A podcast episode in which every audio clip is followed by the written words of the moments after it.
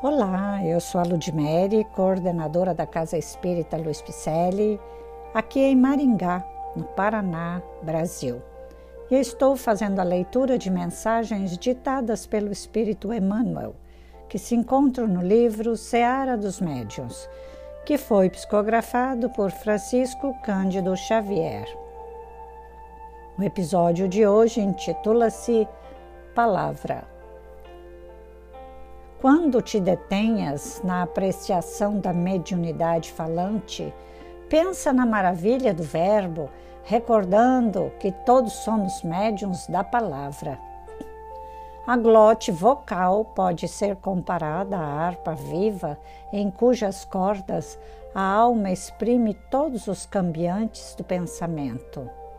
E sendo o pensamento onda criadora a integrar-se com outras ondas de pensamento com as quais se harmoniza, a fala, de modo invariável, reflete o grupo moral a que pertencemos.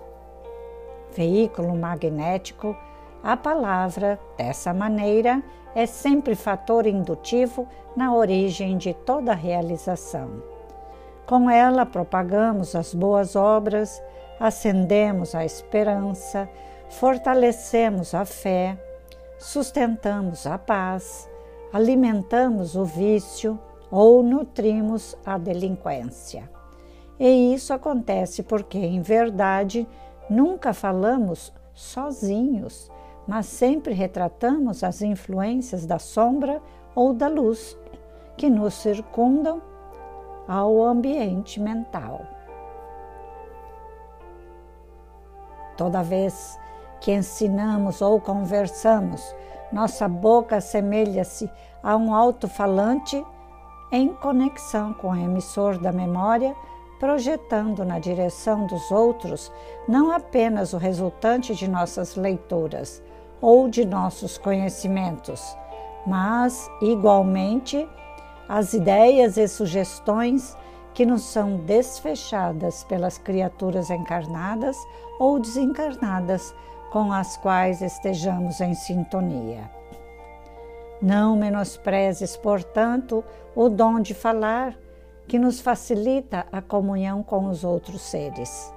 Guarda-o na luz do respeito e da justiça, da bondade e do entendimento, sem olvidar que a atitude é a alavanca invisível de ligação.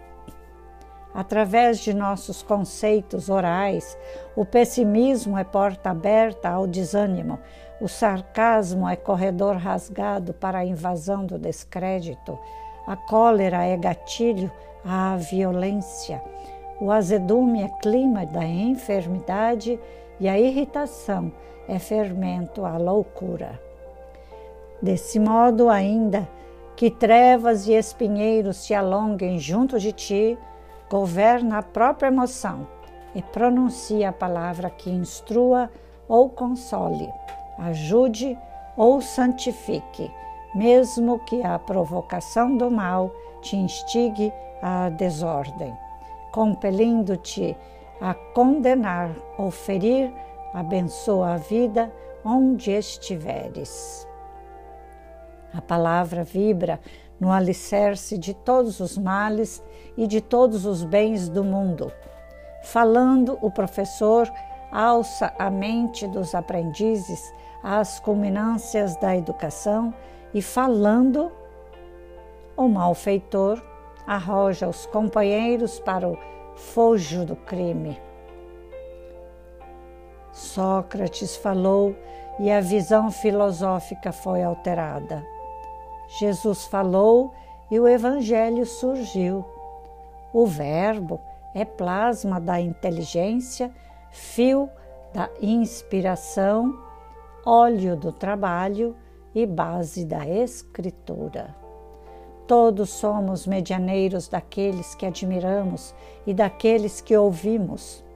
Aprendamos assim a calar toda frase que malcine ou destrua porque, conforme a lei do bem, promulgada por Deus, toda palavra que obscureça ou enodeie é moeda falsa no tesouro do coração. Vamos analisar a nossa palavra. Já estou pensando nas minhas que proferi hoje. Vamos pensar na sua. Que fizemos hoje? Vamos fazer como Santo Agostinho. Santo Agostinho, antes de se deitar, ele colocava em pensamentos, em retrospectiva, todas as ações e palavras que ele tinha proferido e cometido no dia de hoje, antes de ir fazer qualquer oração, para poder dar tempo de repensar, reanalisar e buscar a corrigenda antes que o Verbo vire um, um, vamos dizer assim, uma bola de neve na cabeça de alguém. Aquele nosso verbo emitido possa virar um ninho de pássaros ruins na cabeça de alguém. Portanto, então, façamos a nossa autoanálise todas as noites. Antes de ir colocar a nossa oferenda ao altar de Jesus, e pedir alguma coisa por nós ou por alguém, vamos ter com aqueles a quem nós cometemos atrocidades, aqueles que estão a caminho conosco, que não nos amam, que ainda nos toleram, para nos acertar, combinar e refletirmos os dois naquilo que, por que estamos assim e aprendermos a amar, a servir e a perdoar. Os comentários deste livro, Seara dos Médiuns, trazido do conteúdo de livro dos médiuns de Allan Kardec, é um comentário que convida à reflexão sobre a nossa responsabilidade diante do Espiritismo em sua feição de cristianismo redivivo. Emmanuel enfatizou, muito bem pontuado, que suas reflexões são o único móvel a inspirar-nos no serviço a que nos empenhamos, que é apenas o de encarecer o impositivo crescente do estudo sistematizado da obra de Allan Kardec, trazida do Evangelho de nosso Senhor Jesus Cristo e vai nos oferecer uma cobertura perfeita para que nós nos mantenhamos a nós e o ensinamento espírita indene de superstições e fanatismos. Nossos podcasts são livros, leituras e mensagens destes livros maravilhosos como este de hoje, Seara dos Médiuns e é para isso que eu lhes peço. Vamos enviar para aqueles a quem tem um desafeto conosco? Vamos?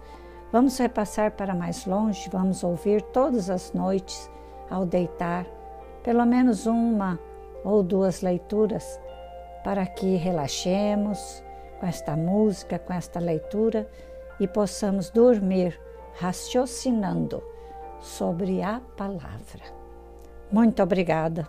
Agradeço sua presença aqui mais uma vez e lhes peço.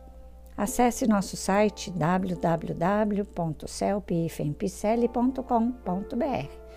Você vai encontrar todas as nossas atitudes, atos, trabalhos, nossos cursos, nossas lives, nossas tarefas mediúnicas, nossas nossas nossos podcasts, já falei, né? E também as nossas ações sociais, para as quais você já está convidado ou convidada. Está bem? Vá lá, dê um alôzinho nas nossas redes sociais, Facebook e Instagram com o nome Celpe Picelli. Grande abraço e muita paz.